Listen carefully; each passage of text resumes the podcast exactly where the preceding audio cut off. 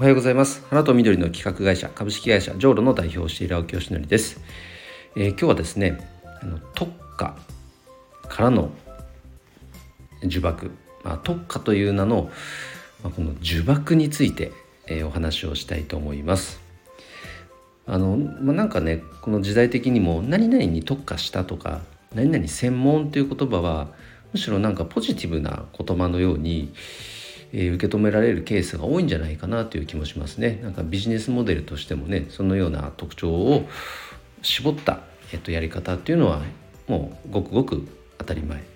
普通になっている、まあ、そんな時代の気もしますし小規模事業者であればあるほどやっぱそこに集中しないことにはその次がないっていうのはこれは絶対間違いではないと未だに思っていますのでそれはいいかと思います。なんですけどまあこれはまあ僕の場合においてのえーとまあ、呪縛ということで聞いてもらえたら嬉しいです。まあ、花と緑のね専門そこの、えっとまあ、いわゆるプロデュース業ですね企画屋さんといっても、まあ、プロデュース業ですそれを今までやってきておりますがやっぱりこの自分の今ね棚卸しっていうのを絶賛しててで本当に僕自身は何を求めているのか本当に何がしたいのかどんな人生歩みたいのか一旦そのね仕事は脇に置いて青木義則個人として本当に何がしたいのか。でその目的があった上でのこの仕事ビジネスだと思うんですね。人生の中に仕事があるので。仕事の中に人生があるっていう順番ではない。だから経営者であればあるほどこの自分の人生の目的どうなりたいかどんな人生を送りたいかそこからの一貫性の中に企業経営というものがなければいけないと。いうのが本当に今腑に落ちていてもうグーのでも出ない状態ですね。本当その通りだなと。でそう考えた時に俺ってこの一貫性を通せてるのだろうかと。甘々だなっていうふうに正直思ってます。でいざじゃあ自分の仕事を見た時にやっぱりねなかなか思うような成果が出ていないということはこの一貫性を通せていないということなんだろうなっていうふうに考えてみるとひょっとしたらこの何々に特化しているっていうことが別にもちろん悪いわけじゃないけど人生の目的からの一貫性なのかどうかって考えるとひょっとしたら一部ではあるけど全部ではない。そのように今感じ始めています。だからもちろん今までやってきたことっていうのはこれからもやるんですけれどもこのプロデュースという仕事において植物周りここにね特化してこれからもずっと活動し続ける必要っていうのが僕の人生理念からの一貫性とあ理理念から考えた時に一貫性が本当にあるのかどうかっていうところですね。ここのなんか点検を今してるような状態です。あのまだ何も決定はしてないですけどもでも本当にねまあ、僕はなんか最近本当にシンプルに思うのが今までやってきたことも踏まえると今のこの上路っていう仕事の中でやってきたことも踏まえ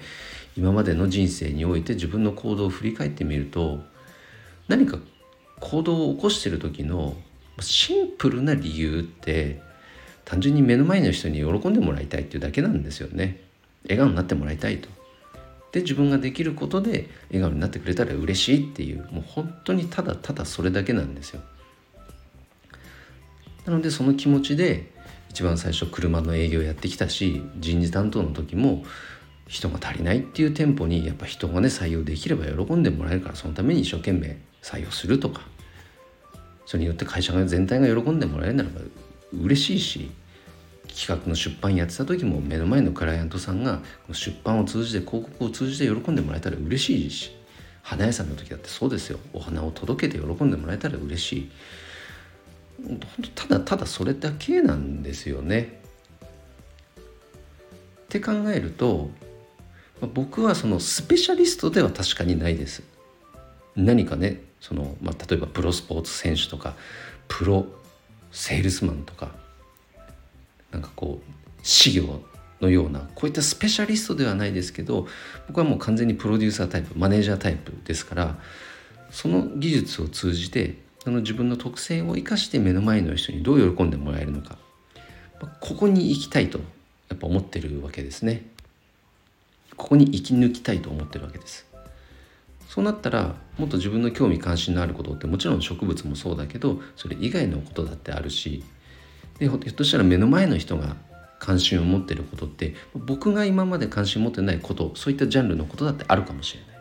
でその時に「いや僕植物専門なんで」って言ってそのチャンス目の前の人の求めていることから目を背けてしまうのかどうかこの辺がビジネスモデルと一致してないような気がしてきてねちょっとこの辺はなんかすごくちょっと今悶々としているところでございます。なのでもっとこの自問自答の時間をね、まあ、持ちたいと思いますし本当にね僕のことを親身になって話を聞いてくれてる経営者の先輩にもこの話はずっとあの、まあ、相談させていただいてるんですけど話を聞いてもらってるんですけどこういったね壁打ちすることで自分の思考が深まっていく。この時間を今はまずはね大事にしたいと思います。なので今日の配信も何かの役に立つとかこういうことですなんていうねその、うんと、断定的な言い方はできないんですけれどもこの悶々としているこの状況っていうのも なんかこうお楽しみいただけたら嬉しいなと思いまして、えー、配信させていただきました、まあ、そのような状態に今ある方っていうのもひょっとしたらねリスナーさんの中にはいらっしゃるかもしれませんのでそういう形形にとっての、まあ、希望になったら嬉しいです。ということで今日の配信は以上で終わります。あごめんなさい。最後1点だけお知らせです、えオンライン勉強会お客様の心をつかむ、